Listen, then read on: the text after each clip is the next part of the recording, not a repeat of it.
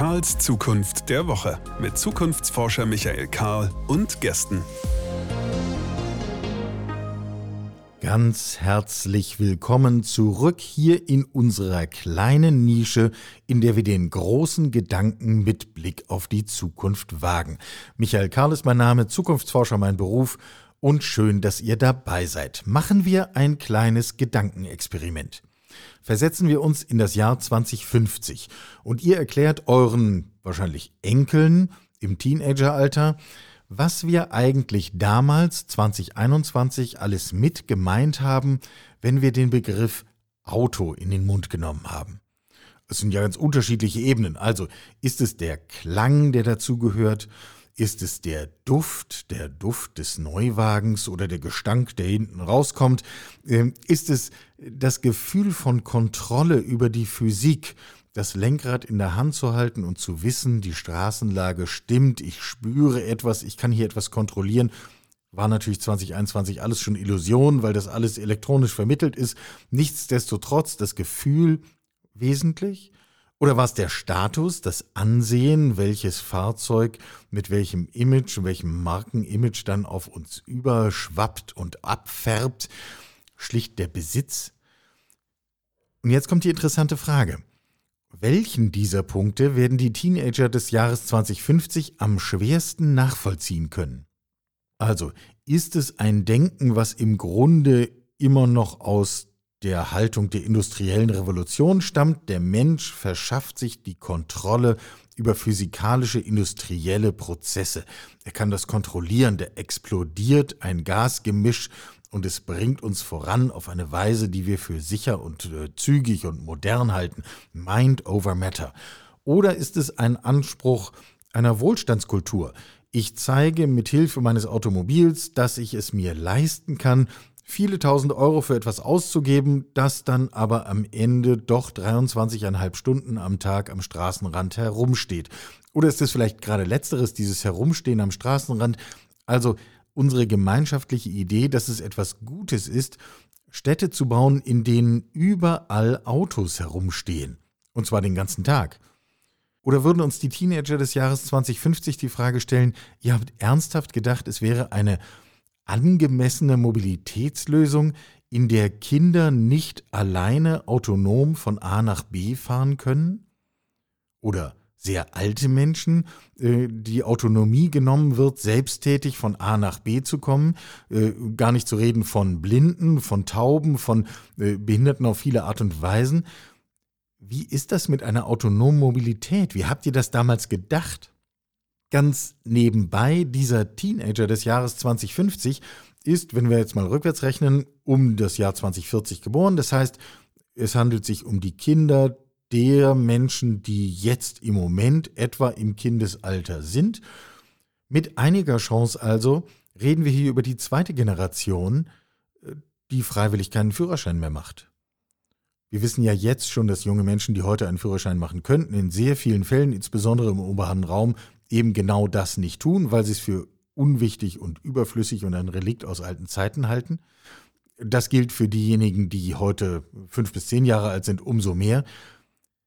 Wie ist das über Mobilität nachzudenken, wenn wir in der zweiten Generation ohne Führerschein sind? Also bei Kindern, die in einem Haushalt aufwachsen, wo freiwillig niemals jemand einen Führerschein gemacht hat. Wir merken, wir sind bereits mitten in einer Diskussion rund um das Thema Mobilität der Zukunft. Und genau das wollen wir vertiefen. Dafür kommt gleich ein Gast und dann steigen wir da angemessen und entsprechend ein. Wird spannend, so viel kann ich verraten. Vorweg einmal ganz schlicht Danke. Danke fürs Dabeisein, danke für die Beteiligung, danke auch für die Unterstützung auf karlszukunft.de. Ähm, das ist ein Zeichen nicht nur dafür, dass wir vielleicht unseren Job ganz anständig machen. Wer das findet, der darf uns das natürlich auch gerne sagen. Aber wichtiger noch ist eigentlich das Zeichen, es ist wichtig, dass es überhaupt jemand macht, dass wir über Zukunft reden, denn nur wenn wir darüber reden, gemeinsame Bilder entwickeln äh, und dann uns eine Idee davon machen, was eigentlich heute zu tun ist, dann werden wir in die Lage kommen, diese Zukunft selbst zu gestalten und sie nicht durch irgendwen irgendwie gestalten zu lassen. Und das muss doch unser Anspruch sein. Ansonsten, für alle die, die uns auf karlszukunft.de unterstützen, gibt es dort Bilder, Grafiken, Texte, Thesen, was auch immer wir so produzieren, worüber wir nachdenken, stellen wir alles dahin zum Teilen, zum Kommentieren, zum Diskutieren. Das können wir dann gerne dort tun oder aber bei Twitter oder aber bei LinkedIn oder aber auf einem sozialen Netzwerk eures Vertrauens, wo auch immer ihr uns finden wollt. Das findet sich schon, da kommen wir schon zusammen und ich freue mich über jeden Dialog, wo wir gemeinsam unsere Bilder der Zukunft aneinander reiben, um sie zu verbessern, zu schärfen, zu aktualisieren. Und jetzt bleibt mir nur zu sagen, viel Vergnügen, toll, dass ihr dabei seid. Sprechen wir also über Mobilität und gönnen wir uns ein Update unseres Zukunftsbilds von Mobilität. Die Stichworte äh, liegen so nahe, wie sie uns wohl vertraut sind. Also elektrisch, vernetzt, autonom, geteilt, plattformübergreifend. Wir haben es mit neuen Geschäftsmodellen zu tun, siehe Robotaxis und was nicht alles. Ähm, dem gegenüber steht eine ächzende Automobilindustrie, laut hörbar ächzend, äh, die dringend staatlicher Unterstützung bedarf, trotzdem Milliarden Gewinne ausweist und auch solche ausschüttet. Daneben baut Tesla ein neues Werk in Grünheide bei Berlin. Und wir diskutieren darüber, wie wir Städte autofrei kriegen. Und irgendwie dazwischen haben wir ein Bild von Mobilität der Zukunft, das wir doch auch immer wieder mal in Frage stellen müssen, um einfach sicherzugehen, dass wir nicht irgendwelchen Schlagworten aufsitzen, sondern dass das, was wir an Mobilität denken, auch tatsächlich Substanz hat. Bei diesem Substanzdenken soll mir heute jemand helfen, nämlich Alex Vogt, der ähm, hier bei uns ist. Hallo Alex. Hallo. Hallo Michael. Kurze Vorstellung, äh, langjähriger Ingenieur in verschiedensten Positionen in unterschiedlichen Industrien, jetzt nicht mehr. Alex schreibt, schreibt über Mobilität, vor allem über Elektromobilität. Das kann man unter anderem bei Patreon unterstützen. Die Details gibt es alle nach dem Gespräch nochmal.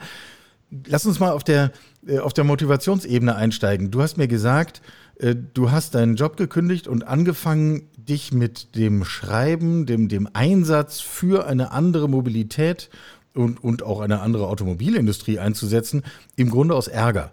Worin besteht genau der Ärger, der einen zu sowas bringt?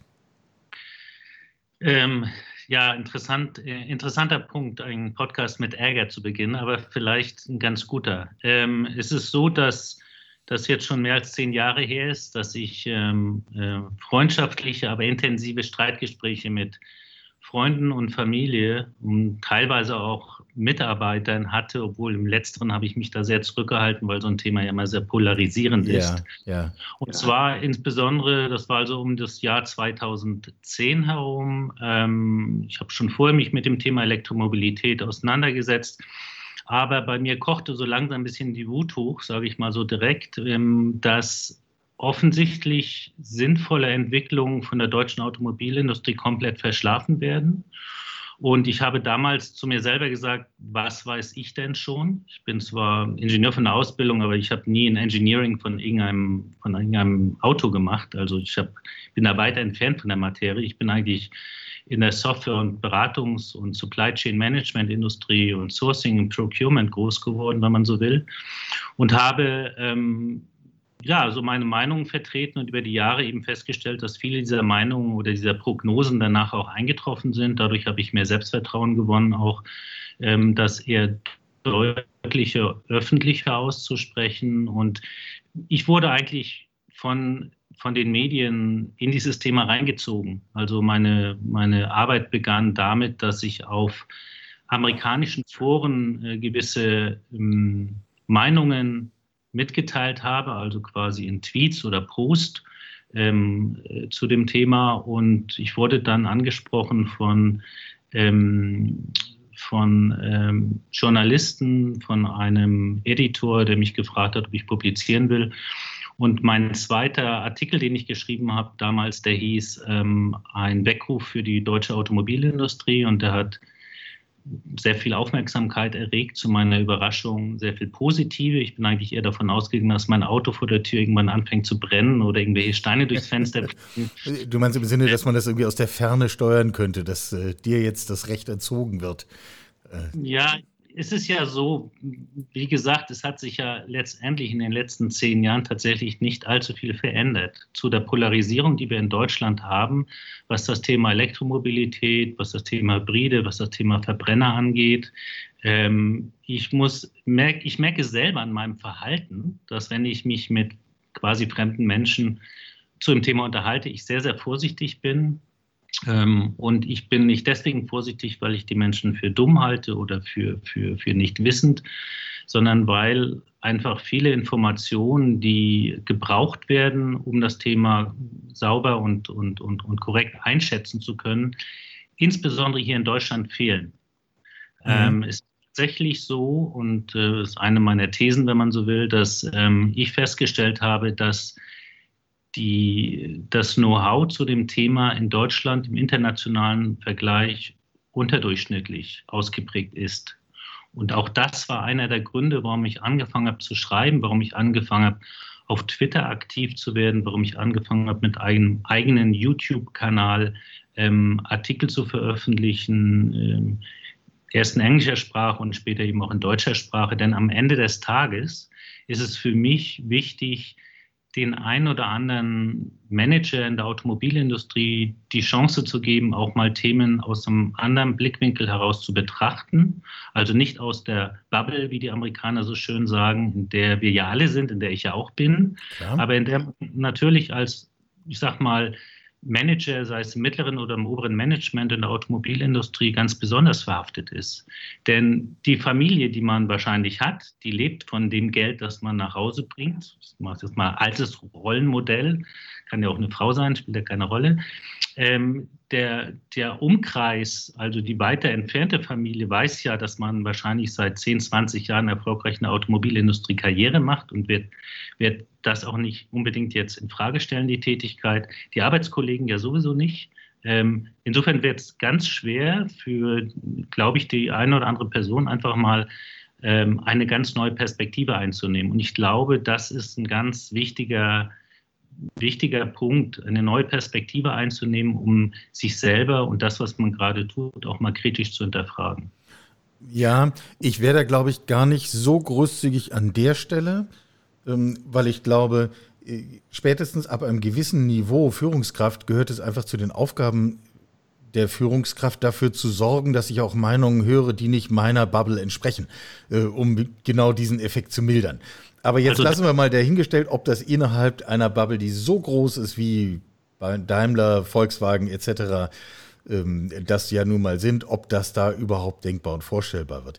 Kommen wir zu diesen Prognosen. Äh, du sprachst von Prognosen, die sich dann eingestellt haben. Schön, herzlichen Glückwunsch. Gucken wir zu denen, die weiter vorausgucken. Wer wird denn deiner Einschätzung nach die Mobilität in Deutschland, in Europa in den kommenden zehn Jahren prägen? Ist das weiterhin so etwas wie Daimler, Volkswagen, BMW? Oder ist das Tesla? Ist das Google? Ist das Apple? Ist das Überbande China oder die Bahn, die Post? Also es sind ja viele unterwegs hier. Wem trauen wir denn eigentlich wirklich die prägende Rolle zu? Also die prägende Rolle wird nicht durch ein Unternehmen oder einer Person ähm, ähm, vollzogen, sondern durch eine Mischung, die sich auch aus dem Konsumentenverhalten heraus ergibt. Das heißt, am Ende des Tages ist es ja, sind es ja wir, die Konsumenten, die die Unternehmen dazu bringen, ähm, sich in eine gewisse Richtung zu verändern, zu verschwinden, bankrott zu gehen, zu florieren, zu wachsen, erfolgreich zu sein. Die Mischung oder die Entwicklung, die wir im Moment sehen, wenn ich von jetzt aus in die Zukunft schaue und auf deine Frage hier eingehe, dann ist es so, dass ähm, es wird gewisse Unternehmen im, äh, in der Automobilindustrie geben, die wir nicht mehr so wiedererkennen werden, wie wir sie in den letzten 100 Jahren kennengelernt haben. Das heißt, es wird Veränderungen geben. Es wird auch das eine oder andere Unternehmen geben, was vom Namen her verschwindet, was aufgeht in andere Unternehmen. Wir sehen die Entwicklung jetzt aktuell schon. Es gibt aktuell jetzt schon ganz viele sogenannte ähm, Merger, die eigentlich immer Akquisitionen sind. Es gibt eigentlich keinen Merger, es gibt nur Akquisitionen.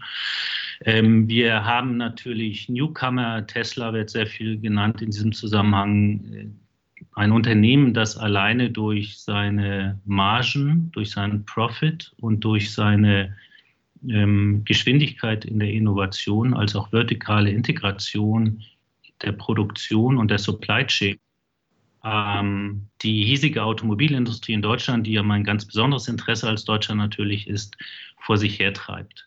Wir haben, das hast du gerade nicht angesprochen, ein, wir werden einen sehr großen Einfluss aus dem asiatischen Raum haben. Und wir beide sind alt genug, um die Zeit noch zu kennen, als die Asiaten mit den ersten Billigautos hier vor, ich weiß nicht, 20 Jahren oder so auftauchten.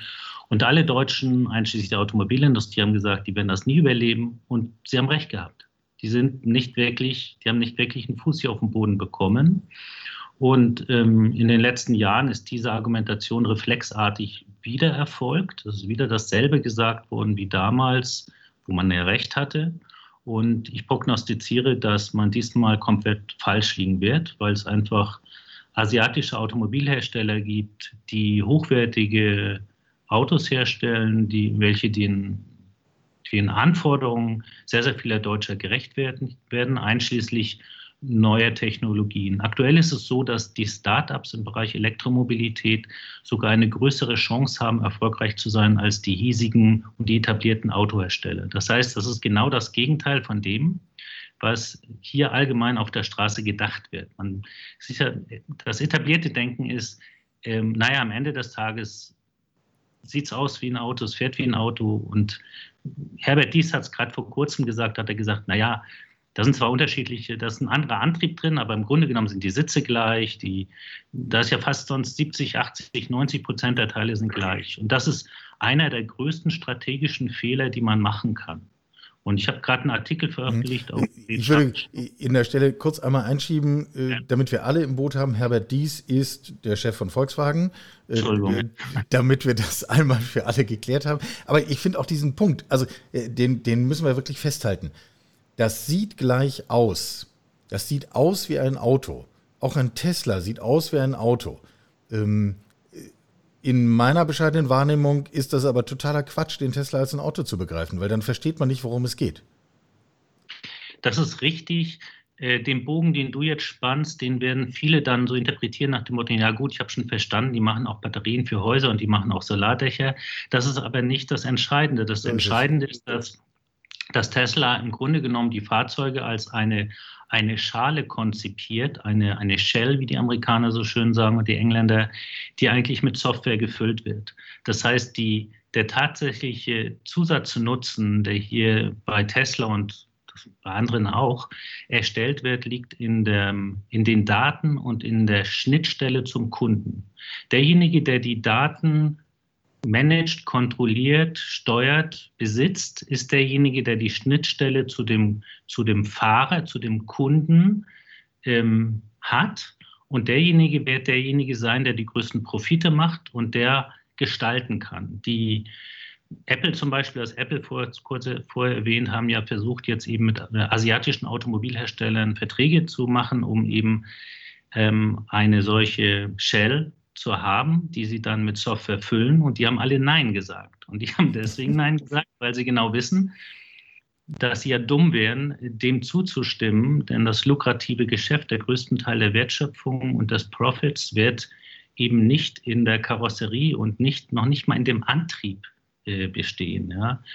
Der Verbrennungsmotor ist eigentlich in allen Bereichen dem Elektromotor unterlegen oder dem Elektroantrieb oder dem Elektrofahrzeug. Denn es ist ein großer und typischer Ingenieursfehler, zu sagen, ich schneide einen Teil des Systems heraus, betrachte es einzeln und dann begreife ich das Gesamtsystem. Ähm, das ist auch so ein bisschen der Fehler meiner Einschätzung nach, den Herbert Diesen mit seiner Aussage gemacht hat, was den ähm, Antriebsstrang angeht zum Elektromotor, denn es ein gutes Elektroauto umfasst sehr, sehr viel mehr als nur den elektronischen, elektrischen Antriebsstrang. Und ich rede jetzt noch nicht mal von der Batterie, sondern ich rede von äh, sehr, sehr vielen anderen Komponenten, einschließlich Ver Verkabelung, ein Riesenthema, was für viele Leute einfach, und das verstehe ich, auch weit entfernt und irgendwie auch langweilig ist. Das ist irgend so ein Technik-Know-how und viele werden sagen, ein Elektroauto sieht innen komplett anders aus wie ein Verbrenner. Na gut, ist ja egal. Ich, Hauptsache, ich kann damit fahren. Das ist auch richtig. Aber wenn man eben sieht, was man alles verändern kann, auch um, über Updates, die über ähm, entsprechend Over-the-Air-Updates, die einfach zu Hause oder vor der Tür eben aufgespielt werden. Ich habe das alle paar Wochen auf meinem Tesla wird ein neues Update aufgespielt, ähm, wo das Auto dann plötzlich andere Dinge machen kann, die es vorher nicht kannte. Und das ist eine faszinierende Veränderung in der Wahrnehmung dieses Produktes und dieses Services, die ich in all meinen Jahrzehnten, die ich deutsche Automobilfahrzeuge ähm, gefahren habe, ähm, nie so wahrgenommen habe. Lockern wir den Griff mal noch nicht, was die deutsche Automobilindustrie angeht, weil so kompliziert ist ja der Gedanke nicht. Wir, wir sehen auf der einen Seite eine Industrie, die davon lebt, Komponenten zusammenzubauen ähm, derjenige, der integriert, ist derjenige, der die größten Profite macht. Und dann verkaufe ich etwas und ab dem Moment, wo es da steht und auf der Straße ist, wird es älter, wird es weniger wert, aber ich kann auch kein Geschäft mehr machen, außer irgendwelche Ersatzteile zu verkaufen. Äh, daneben taucht einer auf und sagt, ich kann das aber anders denken und ich bespiele den Kunden anders. Ich baue eine Software und ich liefere zur Software ein Bedieninstrument mit und das sieht halt aus wie ein Auto. Ähm, und äh, versetze mich deswegen in die Lage, dauerhaft mit meinen Kunden Geschäft zu machen, mit ihnen zu interagieren, das Produkt zu verändern, etc. pp. So wie wir das alle von unserem Handy kennen, wir sind ja damit vertraut. Was ist denn so kompliziert an diesem Gedanken? Also, warum, wie, wie kann man das verschlafen? Das, ist, das klingt platt, aber das ist eine, also die Frage treibt mich echt um. Also, man verschläft oft Dinge, die einem direkt vor der Nase quasi eigentlich offensichtlich sein sollten. Ähm, die Erfahrung, die wir alle aus den Smartphones heraus gemacht haben, und wir alle wollen heute unser Smartphone nicht mehr missen mit all den Funktionen, die es hat und all die Möglichkeiten, die es uns bietet. Ähm, umso mehr ist diese Situation verhaftet in der deutschen Automobilindustrie in einem Paradigma, dass das, was 100 Jahre lang funktioniert hat, natürlich auch in Zukunft funktionieren wird. Und diese Bestätigung wurde in den letzten Jahrzehnten immer wieder ähm, bewerkstelligt und, und, und bewiesen, nachgewiesen. Wenn Sie in einer solchen Industrie tätig sind, ähm, werden sie sehr schnell Probleme kriegen mit ihren Kollegen, mit ihren Zulieferern, sogar mit ihren Kunden, wenn sie plötzlich ein neues Gedankenmodell, ein neues Paradigma aufsetzen und das, was eigentlich alle gewohnt waren, von jetzt auf gleich verändern.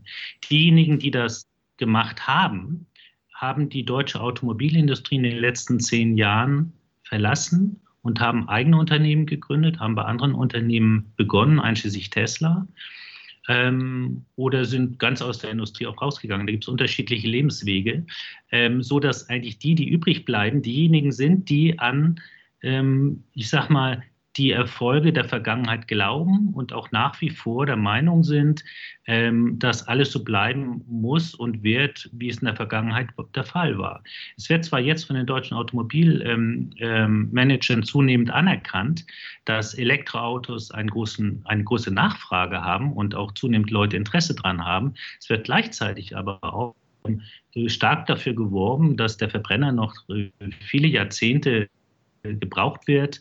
Ähm, Herbert Dies, eben der ähm, CEO von der Volkswagen Gruppe, hat gerade in einem anderen Interview mitgeteilt, dass es in Regionen dieser Welt ähm, noch ewige Zeiten Verbrenner, nur noch Verbrenner als Verbrenner verkauft werden, was ich persönlich wieder für einen strategischen Fehler halte. Und ich habe gerade einen Artikel auf Fully Charged Show veröffentlicht, wo ich zehn dieser strategischen Fehler, wie ich sie nenne, ähm, mal benannt habe und kurz erläutert habe in kurzen Absätzen. Ich werde das jetzt auch auf Deutsch veröffentlichen. Einer davon ist der, den wir gerade angesprochen haben. Es gibt aber eine ganze Reihe und ähm, es hört tatsächlich nicht auf. Man sollte jetzt ja erwarten, dass in den letzten zehn Jahren die Anzahl der strategischen Fehler der Automobilindustrie abgenommen hat. Ähm, das kann ich aber leider nicht feststellen. Es wird tatsächlich, es werden heutzutage äh, Fehler gemacht, die langfristig nachwirken werden. Ähm, genauso wie die Fehler der Vergangenheit heute den Top-Managern auf die Füße fallen, werden heute wieder die Fehler gemacht, die morgen denen auf die Füße fallen. Und das Problem, was ich damit habe als Deutscher, ist, dass wir 800.000 direkte Arbeitsplätze in der deutschen Automobilindustrie haben, zwei Millionen indirekte. Und wenn wir dann noch mal ein bisschen weiter Kreis, den Kreis spannen, dann landen wir wahrscheinlich bei fünf Millionen Leuten, die irgendwie indirekt oder direkt von der deutschen Automobilindustrie abhängen. Und deiner und meine Rentenversicherung, Sozialabsicherung hängt davon auch irgendwie ab. Und das macht mich dann wirklich wütend, wenn ich dann sehe, dass heute in der Zeit, wo Tesla als auch andere nachgewiesen haben, dass ein Elektroauto wirklich hervorragend ist, dass es Spaß bringt, dass, es, dass man damit Geld machen kann, dass es zukunftsweisend ist, dass es, wie du richtig ansprichst, neue Geschäftsmöglichkeiten im Bereich Software as a Service, also über eine sogenannte Subscription eben darstellt, wo man eben ähm, über die Zeit hinweg zunehmend eben auch Einnahmen und Profit generieren kann. Übrigens Profit, der oft überhalb von 90 Prozent Marge liegt.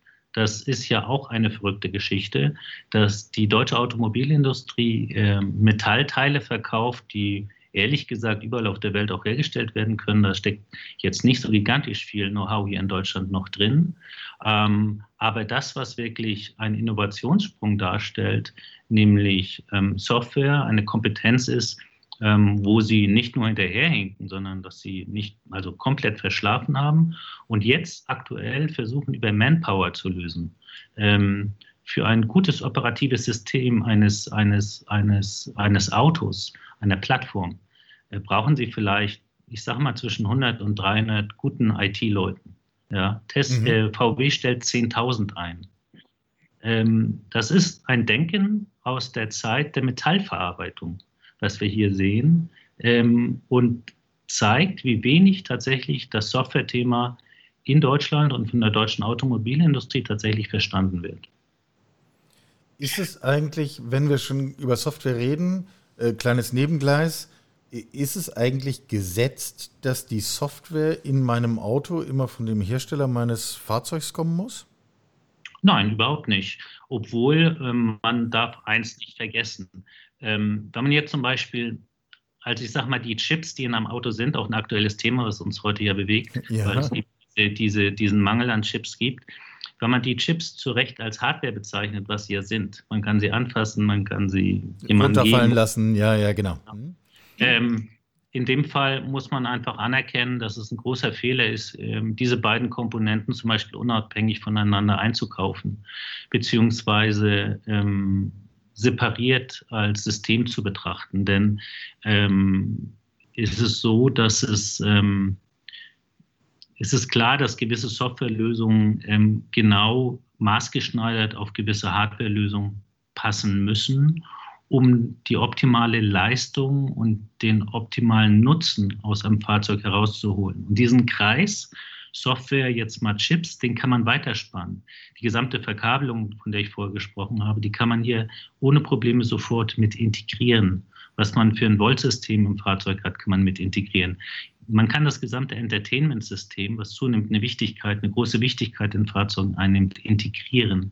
Und du siehst schon, ich komme jetzt eigentlich immer weiter. Ich krieche so langsam in das Auto rein, wenn man jetzt noch weiß natürlich, dass ein Elektroauto sehr stark auch geprägt ist von dem von dem ähm, Batteriemanagementsystem, das heißt der, der Steuerung letztendlich der, der, Batterie, was Temperatur angeht, was Leistung angeht und so weiter und so fort.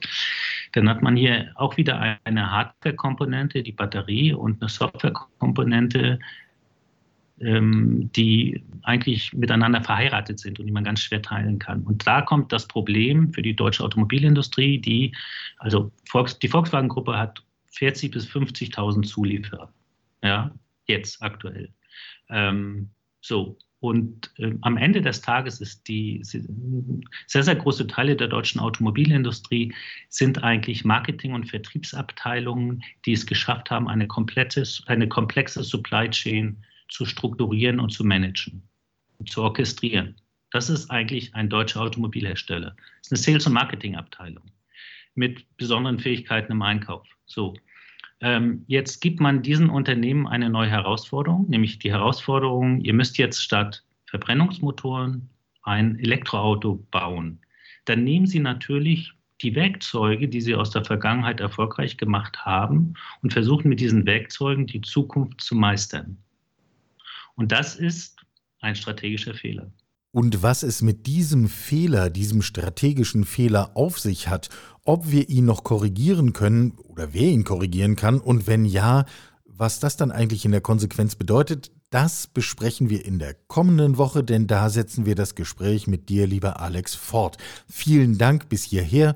Ich freue mich schon auf die Fortsetzung.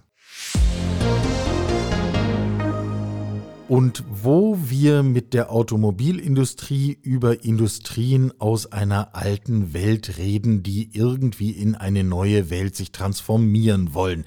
Hier an dieser Stelle muss sich jetzt der Zukunftsforscher mal ein wenig aufregen. Ich bitte um Nachsicht.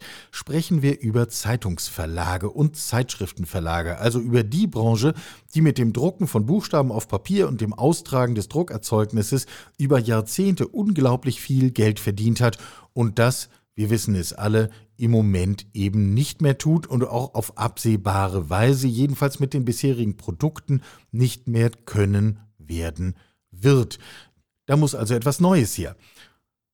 Was bekommen die Zeitungsverlage dafür? Sie bekommen dafür staatliche Unterstützung. 220 Millionen Euro sind dieser Branche zugesagt als Hilfe für die Transformation. Nun, es sei jedem gegönnt, Hilfe für die Transformation zu bekommen. Kleines Sternchen, warum ausgerechnet diese Branche, die über Jahrzehnte so viel Geld verdient hat, das äh, muss ich nicht verstehen, das liegt aber vielleicht an meinem beschränkten geistigen Horizont. Aufregen kann man sich erst recht jedenfalls darüber, wenn man sich klar macht, wofür es eigentlich diese Mittel geben soll. Denn einfach so 220 Millionen Euro aus dem Bundeswirtschaftsministerium an Verlage überweisen, das geht dann eben doch nicht, da ist auch die EU davor. Also muss man sich Projekte überlegen. Und das ist noch nicht Gesetz, aber bereits als Referentenentwurf bekannt und jetzt gerade öffentlich geworden, wofür eigentlich. Und das schauen wir uns jetzt mal in Ruhe an. Wofür bekommt man staatliche Hilfe zur Transformation? Zum Beispiel, um als Zeitungsverlag VR-Brillen zu kaufen. Wofür, fragt man sich. Diese Technologie hat spezifische Anwendungsfelder, ja, aber einfach so Brillen kaufen? Diese Branche bekommt staatliche Unterstützung dafür, dass sie Anzeigen bei Facebook schalten darf und in anderen sozialen Netzwerken. Anzeigen für klassische Zeitungen zum Beispiel und das finanzieren wir alle mit. Wozu? Und was vor allem hat das mit der Transformation dieser Branche und mit der Transformation dieses Produkts zu tun? Womöglich gar mit Digitalisierung. Das hat überhaupt gar nichts mit Digitalisierung zu tun. Ähm, es geht weiter. Computerschulungen. Mir ist das neu, dass Computerschulungen so etwas wie eine öffentliche Aufgabe sind. Selbstverständlich muss man, gerade in einer datenintensiven Branche oder man müsste ja vielleicht sogar sagen, einer potenziell datenintensiven Branche, dafür sorgen, dass die, die Computerkompetenz im eigenen Haus ein vorzeigbares Niveau hat. Ja, aber das ist doch bitte ureigenste Aufgabe. Es geht weiter. Und jetzt wörtliches Zitat für Prozessoptimierungen in der Setzerei. Prozessoptimierungen in der Setzerei. Mir war ehrlich gestanden neu, dass es so eine Organisation wie Setzerei als Organisationseinheit überhaupt noch gibt, was das mit Zukunft und Transformation zu tun hat, äh, erschließt sich mir den ganzen Tag nicht. Äh, wenn ich über eine Setzerei in einem Verlag der Zukunft nachdenke, dann fällt mir maximal ein, dass irgendein Scherzkeks es lustig findet, das alte Abteilungsschild abzuschrauben und es im Foyer über das Wartesofa zu hängen. Dann hat man da eine Setzerei. Aber wenn wir über die digitalen Produkte und Kommunikationsformen der Zukunft nachdenken, ja bitte, da brauche ich vielleicht Grafiker und, und was nicht alles, Leute, die das dann auch noch multimedial umsetzen können. Natürlich. Und davon brauche ich die Besten. Natürlich. Aber Prozessoptimierungen in der Setzerei? Bitte. Nichts davon bringt die Zeitungsverlage überhaupt nur aus der Vergangenheit in die Gegenwart, geschweige denn in die Zukunft. Wo sind die Daten? Wo sind die Projekte, die Daten für den Journalismus wirklich erschließen, und zwar auf breiter Front, die uns zeigen, was in dieser Gesellschaft passiert, was vor sich geht, was wir mit dem bloßen Auge nicht sehen und was sich trotzdem vollzieht, was wir nur verstehen, wenn wir größte Datenmengen in der Lage sind zu lesen, zu interpretieren, zu akkumulieren und damit verantwortungsvoll umzugehen. Wo? Wo ist die neue Interaktion? Wo sind die Dialogformen? Wo ist der gesellschaftliche Dialog über das, was stimmt und das, was nicht stimmt? Über das, was wir wollen und das, was wir nicht wollen? Also, wo ist das, was den Namen Zukunft verdient? Hier leisten wir es uns, eine Industrie, eine Branche künstlich länger am Leben zu erhalten. Ja, warum? Und morgen regen wir uns wieder darüber auf, dass Facebook irgendein Meinungsmonopol hat oder ist es vielleicht morgen Google, wer weiß es, oder ist es irgendjemand Drittes. Aber jedenfalls meinen wir damit eigentlich, dass wir uns als Gesellschaft nicht in die Lage versetzt haben, selber Formen zu finden, wie wir diese vierte Macht im Staate irgendwie gestalten. Dabei gibt es Vorbilder. Es gibt doch funktionierende Innovationsprozesse, auch mit staatlicher Unterstützung, gerade mit staatlicher Unterstützung. Das ganze Internet ist das beste Beispiel.